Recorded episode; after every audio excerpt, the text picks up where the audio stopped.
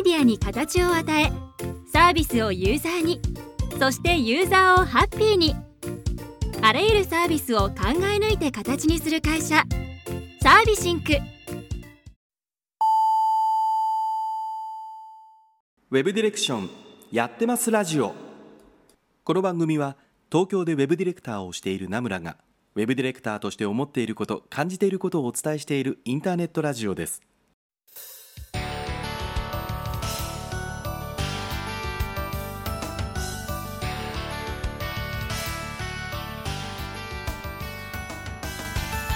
皆様新年明けましておめでとうございます。名村真司です、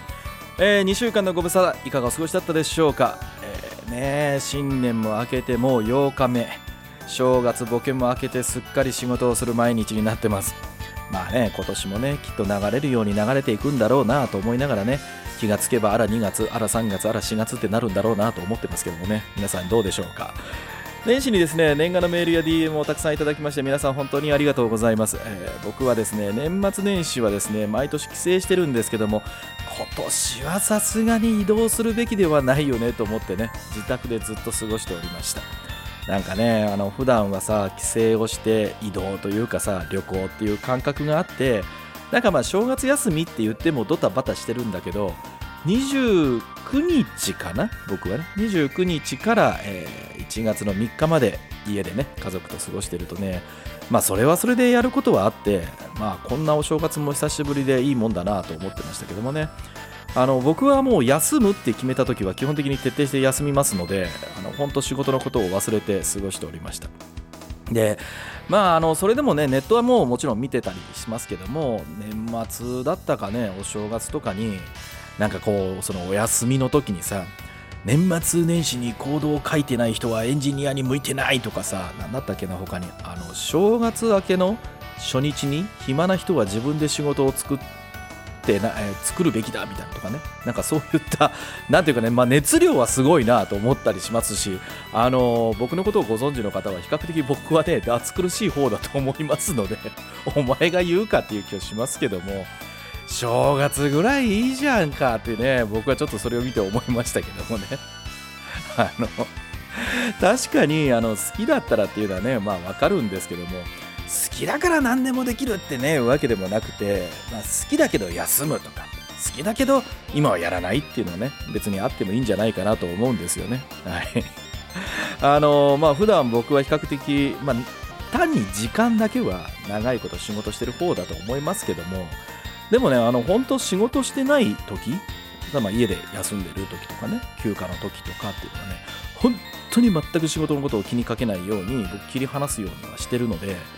まあ、僕は多分そうやってバランスをとってるんじゃないかなというふうに思ってますけど、えー、皆さんはどんなお正月をお過ごしだったでしょうかまたそんなことも教えていただければと思います。というわけで今週も30分俺についてこい!この放送は不動産業界特化のウェブ制作システム開発でおなじみのサービスシンクの提供でお送りいたします。はいということで、えー、そのですね年賀のメールでこんな素敵なのをいただきました、えー、ラジオネームが愛しのプリンちゃんさんですね。名村さん新年明けましておめでとうございます、えー、おめでとうございます。年末年始にふと幸せに思ったことがありメールをしました。それは何かというとお正月が平凡であるということ。去年はコロナとかで生活も仕事もバタバタと変わりなんだかよくわからない1年だった。でもお正月になって前までは毎年のように繰り返されるお正月にこんなのつまんないと思ってたのですがその普通が幸せなんですよね。朝が来て夜が来てそんな当たり前に過ぎていくことがこの毎日がとても愛おしく感じました。当たり前にある全てのことに感謝する気持ちを忘れずに少しでも早く、えー、日常の普通に過ごせるようになってもらいたいなと思ってます。それではまたということでね、えー、いただきました。そうね去年はね本当にコロナであっという間に1年が過ぎえー、まあね触れるか触れまいかすごい悩んでたんですけどもあの僕はね、まあ、東京地方で仕事をさせていただいてるんですけども東京ね1都3県だったかな1都2県か。はあの今日から緊急事態宣言ということでねまたそのコロナの感染者数が増えてしまったので、えー、外出とかをね控えるべきだみたいな話にはなってきて本当にこのね愛しのプリンちゃんさんが書いてくれたえ違う愛しのプリンさんですね。愛しのプリンさんが書いてくれた「普通」っていうのがねほんとちょっと1年前ですよ。1年前になんか普通だったことがもう今や全然普通にはできなくて。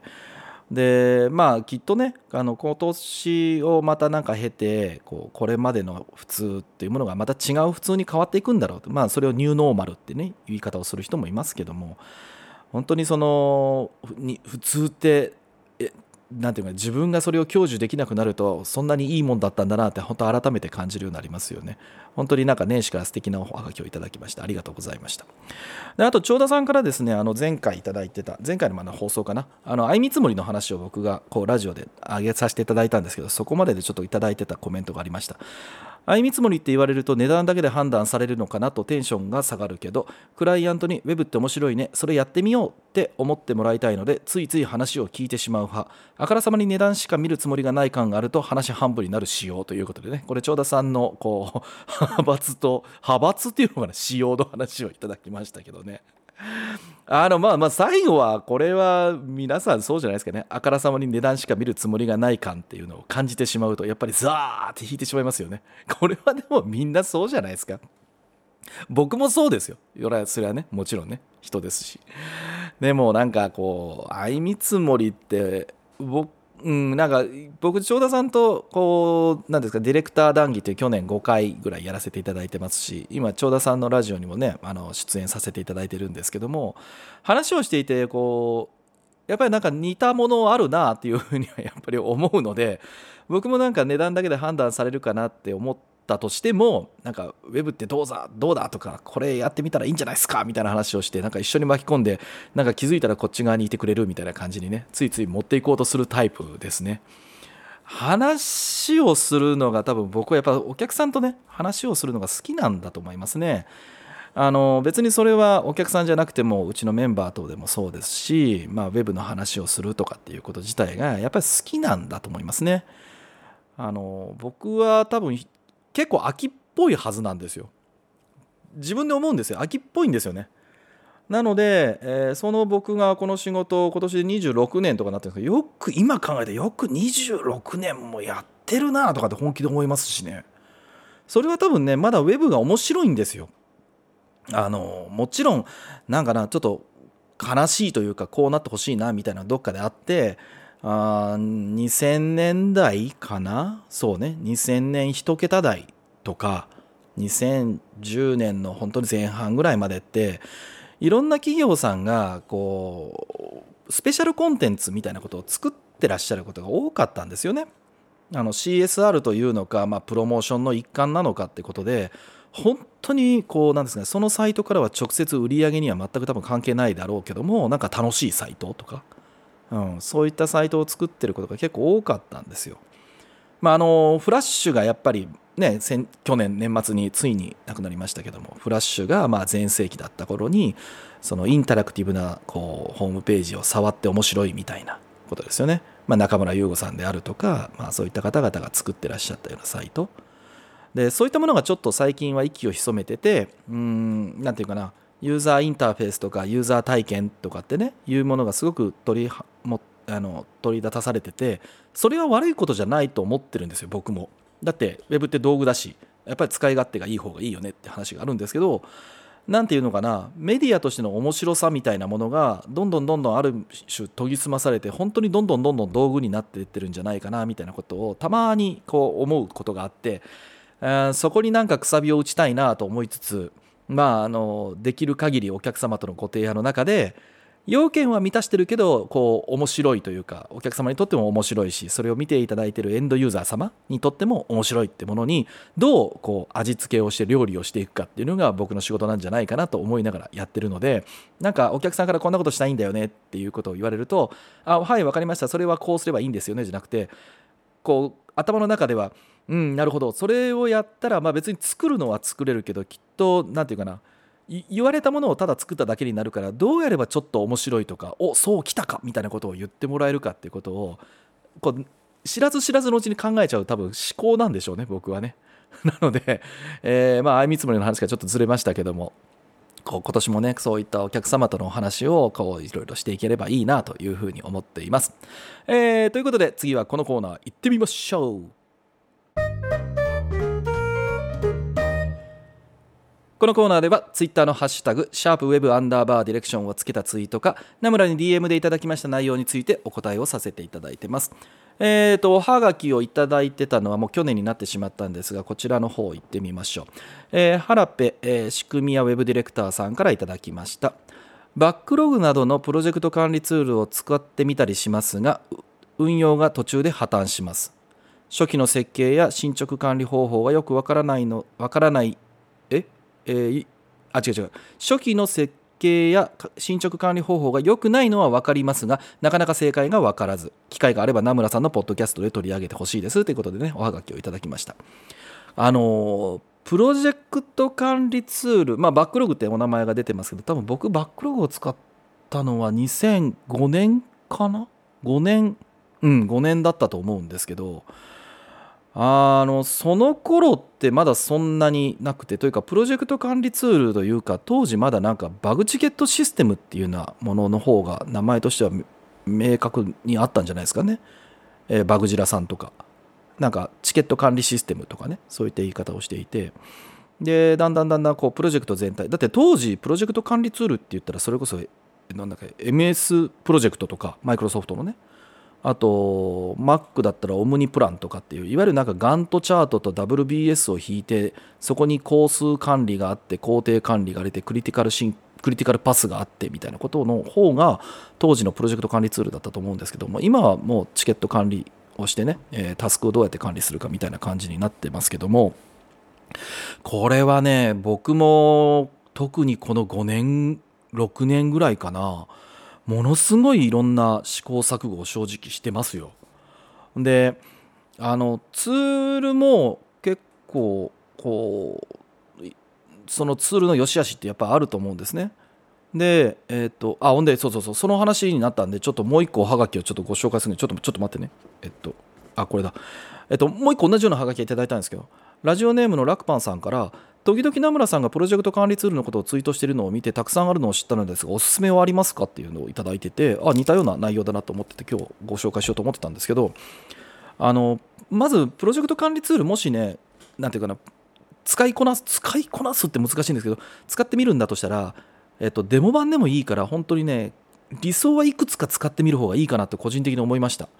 僕が使ったことがあるのが、えっとバックログでしょ？でレッドマインでしょ？でトラックであとは、えーと、ジラ？であとはトレロぐらいかな？ぐらいかな？ちゃんと記憶に残ってるのはそれぐらいかなと思いますけども。で今挙げたのはちゃんとプロジェクトでそれぞれのものを1年以上はちゃんと使ってます。なので同時に複数のプロジェクト管理ツール使ってることになるんだけどあのやっぱチケットの作り方でチケットの進捗のこうなんていうかステータスの変更の方法あとカスタマイズのこうやりやすさあとはウィキですねウィキ自体をこうどういうふうにこうなんていうか管理ができるかみたいなところが結構肝になってくるかなという気がするんですね。でえっと途中で破綻しますっていうことの一つはおそらくルールがないからなんですよね。でえっと例えば、まあ、いくつもルールは多分僕がねこうプロジェクト管理ツール使う時のルールって作ってるんですけどもあのちゃんとそのプロジェクトごとにウィキに、えっと、チケットの運用の仕方とかって書い書いたもの全部作ってるんですけど例えば分かりやすく1個絶対決めてるのがチケットの完了をするのはチケットを完了にさせるかチケットを完了にさせるのは、えっと、クライアントって決めてますね。なので僕らは例えば受託案件だった場合に、まあ、お客様も入ってるバックログとかの場合ですよ。でその時にあくまでこれってお客様がご依頼をいただいて僕らは作らせていただいているので、えっと、処理済みまでは僕らが持っていくけども確かに終わったねっていうのは要は検品みたいなものなのでチケットの最終的に完了させるのはお客様ですっていうこととかを決めたりして、えっと、それが終わってなければ定例とかでご確認いただけたら完了にしていただけますかとかっていうことを必ず言うようにしたりしてます。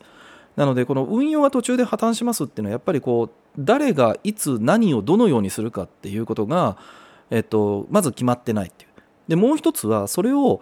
これが多分一番難しいんですけどルールは簡単にその気になれば決められるんですよ。ただ難しいのはあのプロジェクトに関わってる全員がそれを守ってくれるかだと思うんですね。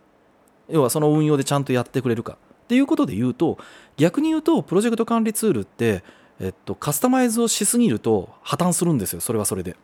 要は使い方が難しすぎて。なのでえっと、破綻をさせないんだとするとプロジェクト管理ツールを極端に言えばその、まあ、書いてますよね。初期の設計や進捗管理が良くないっていうかあるんですけどここ特にこの進捗管理のあたりとかを管理するのは可能な限り人数絞るっていうのが正解だと思います。僕は一つの案件は社内で5人ぐらいやってるプロジェクトがありましたけどバックログはバックログのその進捗確認とかもうそもそもチケットを立てるのは全部僕がやってました。で僕が極端に言えばお客様に対してボールを返すっていうようなことをやってたりしました。なので破綻してる理由は、まあ、その時に破綻したら僕がサボってるってことですよね。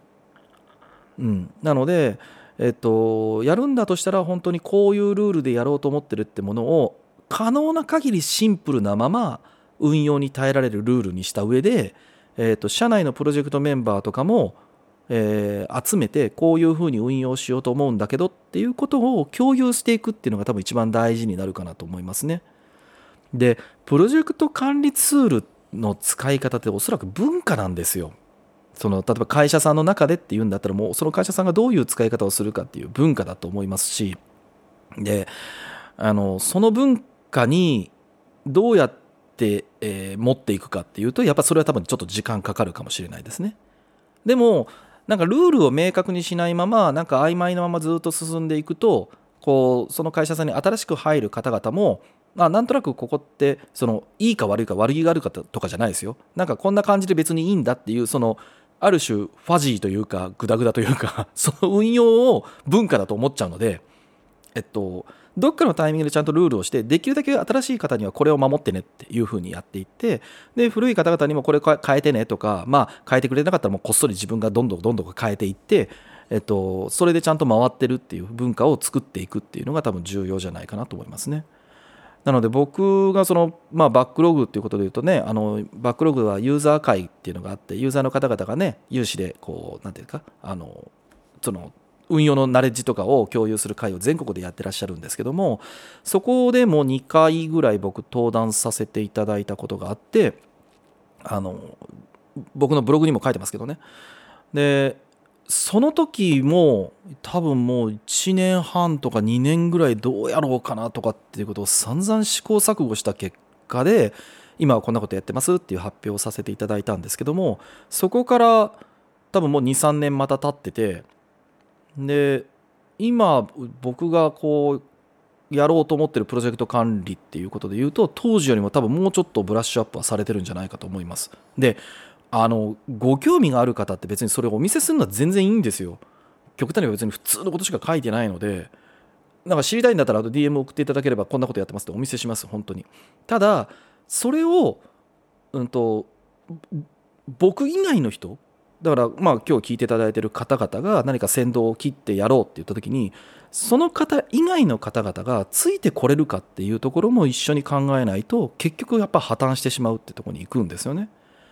なので、えっと、そこのバランスをどう取るかっていうことです。なので、まあ、最初の原部さんの、えっと、ご質問からで言うと、えっと、初期の設計、これ本当に大事です。特にチケットのステータスをの設計、えー、要はうんとよくあるのがこう作ってるとか今処理中とか処理済み完了とあるけどたったこれだけでいいのかっていう話ですよね。あの途中でこう微暴録的にチケットを置いとかなきゃいけないとか、まあ、その方が今設計をずっとやってるって時に、えー、処理中って言葉だけでいいのかとかあとはまあマイルストーンとかっていうこととかでチケットをこう縦横でこうちゃんとこうなんて絞り込みができるとかそこの多分設計はすごく重要かなと思ったりします。であとはそのそもそもそれをちゃんと明文化して、えーと、ルールになってるのかっていうことでまああの初めて入ってくる方とかにも含めてもやっぱドキュメント化しておくとかっていうことがやっぱ重要で最後、えっと、この原部さんがディレクターさんで、えーね、あの肩書きでディレクターって書いてらっしゃるので、えっと、ご自身がやっぱりプロジェクトマネジメントとかディレクションの中で進進行管理をされるんだったら、えっと、自分が決めたルールにおいてはもう絶対意地でも守る。自分はね。少なくとも自分は絶対その運用で守っててチケットの更新とかも必ずちゃんとしていくっていうことをやっていくとえー、時間はかかりますけどだんだんだんだんそれが文化になっていきますよ。なので多分正解っていうのは正解っていうのは一つではないんですけど僕は今だから言ったようにルールを決める、えーと、運用を必ず守るみたいな。それをまあ続けていくことかなという気はしますね。でなんか前僕このラジオでも言いましたけど最近はあれですよ。あのプロジェクト新本当に新規の方新規の方とのプロジェクトの開始の時にはあの去年何回かやらせていただいた誰がどう見てもそうとしか受け取れない文書術っていうのをクライアントさん向けに僕はまずセミナーもします。で最近はさあの、まあ、バックログだったらバックログでいいんですけどバックログの使い方そのこのプロジェクトにおける使い方、まあ、さっき言ったみたいに完了はクライアントのあなたがやってくださいねっていうようなことを含めたのを、えっと、それはそれで1時間ぐらいの研修研修というかあのプロジェクト運用共有のためのキックオフのミーティングの時にちゃんとバックログの使い方もご説明したりしますね。なんだったらあのウィキ記法かバックログの、まあ、じゃあバックログのウィキ記法かマークダウン記法も覚えてくれるぐらいまで言えそうな時には言いますからね。っていうのは書き方がこう良くないと読み解くのに時間がかかるのでかえってあの無駄なコストがなりますよみたいなことを言ったりもしますからそういうふうにやって徐々に徐々にお客さんにもこうその運用に乗っていただくでそれは、えっと、無駄な時間とか無駄な最終的には時間が無駄ってことはコストがに跳ね返ってくるので、まあ、それを削減するためですよとかっていう形でお客さんに対する利あの利利益の利とかあの理屈の利とかそれをちゃんとご説明して巻き込むようにしてたりしますね。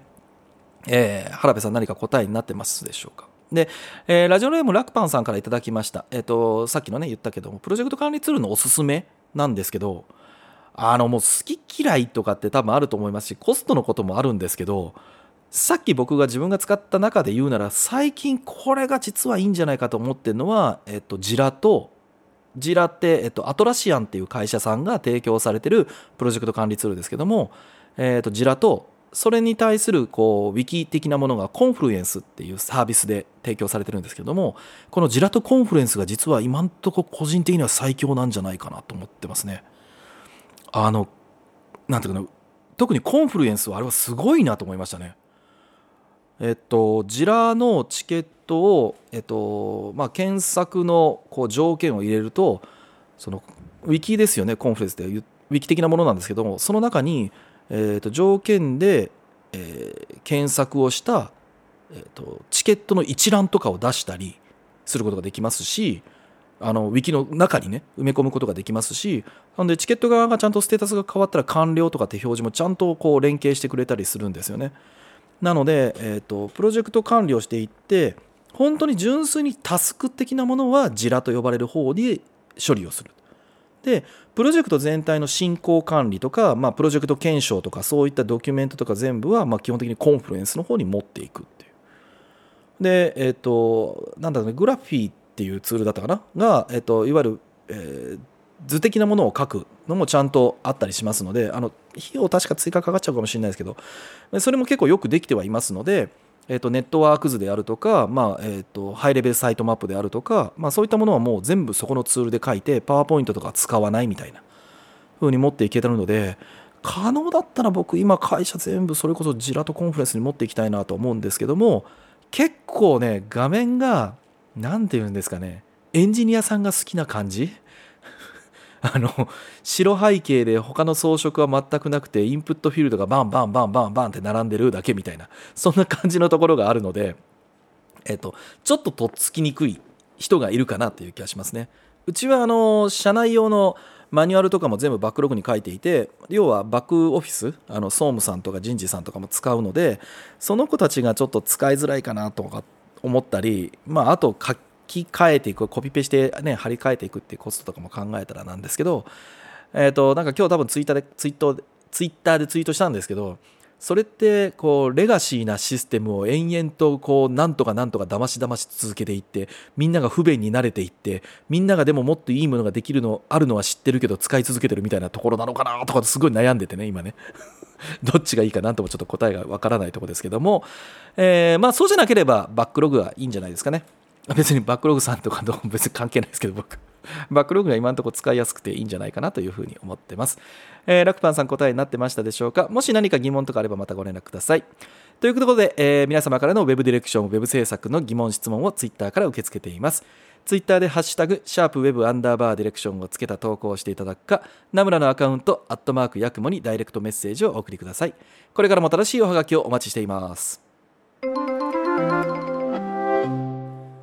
はい、今週のツイートのコーナーです。えー、今週のナムラのツイートやウェブディレクターの方のツイートを拾って深掘りをするというコーナーです。えー、今日はですね1月6日に、まあ、ナムラがツイートさせていただいたものをちょっとご紹介しようと思います。もうこれはあの別に眼蓄もクソもないんですけども、もともとあんまないけどね、えー、僕がツイートした内容ですけども、いやー、うちの若いのが作ったワイヤーに対してフィードバックくれってテレカンだったけども、ワイヤーからどうあるべきかの考えがにじみ出している圧巻の内容だった。まだ20代だし、細かいあらやシステム実装での想定漏れがあったけどあれだけ考えたワイヤーかけるのは本当にすごいと心底思ったということをねツイートしました。えーとこれね多分夜の9時半ぐらいからなんか会社で仕事してたらそのその彼からテレカンが来てすいません明日の打ち合わせ資料のワイヤーを書いたんですがちょっと30分でいいから見てもらえませんか？みたいな話であいいよっていう話だったんですけど終わったら11時半ぐらいでしたね。本当に。あの結構なページ数ある、まあ、あの別に100ページも200ページもあるわけじゃないんですけども、まあ、主要な機能機能の、えー、なんていうかどういうふうな機能変更をかけるかみたいな既存サイトがあるんですけどもね、えー、新しく全部リニューアルするっていうことでその彼が29かな？まあギリギリ20代って20代ですけど29の彼がこう頑張ってワイヤーを書いてたんですけどもすごかったですね。なんていうのかな。なここで書いたんですけどもちろん別にあらとかここっていやそれはとかっていうの話はありますよ。僕は僕うんと僕が別に絶対的な神様ではないので僕はこうあった方がいいかなって思うことに対してちょっと考えが足りないんじゃないのっていうところはもちろんなくはないですよ。でもあの本当によく考えて試行錯誤をした結果のワイヤーって見てるとあこういうつもりでこうしてんだなっていうのが分かりますよ。やっぱり。なんでここなのか。なんでここなんじゃないのか、えー、なんでこここの大きさなのかっていうこととかがやっぱり分かるんですよね。でその彼がなんかすごかったのはまあテレビ会議での仕組みでやってたのでワイヤーを画面共有で見てるわけですよね。で僕がこれはパッとやってこうなったらどうなんのみたいな話をしたらすごいあのすごいセリフだなと思ったのは名村さんからその質問が来るってことはこのボタンなりとかこのボタンのラベルっていうのは失敗ってことですね。かそれが分かりましたって言って。ああなるほどね。確かにそうですよね。皆さんだってあのワイヤーを書いてこう最後デザインになってエンドユーザーさんが見た時にいやこれどういう意味かなと思った時に横にいてすいませんあのこれね僕こういうつもりで設計してるんですよって言えないじゃないですか。当たり前ですけど。ね。それをこう同じこう制作をしている人間に見せた時に意味がわからないって思われるってことはやっぱり自分はわかるけど人にはわからないものを作ってんだって多分彼はきっと思ったんですよね。まあすごい顔悔しかったりとかああやっぱそうかみたいな顔をしながらそれを説明してましたけどうんと全部で最初のトップがあってサービス1つのさ3つぐらいサービスがあるサイトなんです大きくねで、まあえーと、何か最後検索をしてってこう絞り込むってそれちょっと不動産じゃないものなんですけども久しぶりに。でそれをやってるんですけども彼なりにこうこういうふうに作りたいなってこう熱い思いはある中で、まあ、それを自分なりにねこう試行錯誤して作ったのを見せてもらって思わずこうこのツイート見てないと思うしこのポッドキャストも多分きっと聞いてないと思うからちょっと久しぶりに言おうかなと思ってこれを取り上げさせていただきました。はい。あのうちに来て3年ぐらいかな。まあ、ディレクターとしてはだいぶボコスかボコスがな叩いて叩いて伸ばしてあのまた畳んで伸ばして伸ばしてってやったつもりなんですけどそれを彼なりに別に僕のコピーになってるわけでは全然ないんですよ。ないんですよ。でも彼なりにこう吸収してねあのこういうことかなとかこういう視点で考えるべきかなっていうことを体現してくれてるワイヤーを見せてもらうっていうのはねあのおっさんになってくるとちょっと嬉しいもんだなと思いました。はい。あの本当ただ単に僕の感想を言ってるだけの今週のツイートのコーナーでした。まだ来週はもうちょっとなんか面白い内容にお話をさせていただければと思います。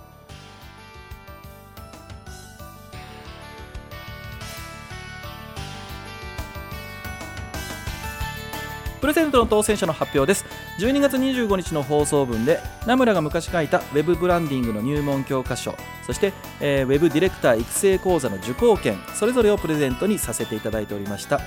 明日から開始となりますウェブディレクター育成講座にはなんと18名もの方から応募をいただきました。皆様ありがとうございました。その中から、えー、メイさんが当選となりました、えー、明日から参加をいただけるというお話をいただいてますのでどうぞよろしくお願いいたします。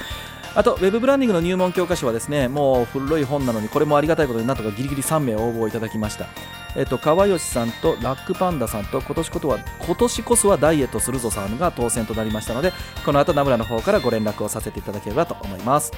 で、えーと、イベントの告知です。1月16日の土曜日来週の土曜日ですね、えー、各月で開催しているウェブセミナー。ディレクター談義ボリューム6を開催させていただきます。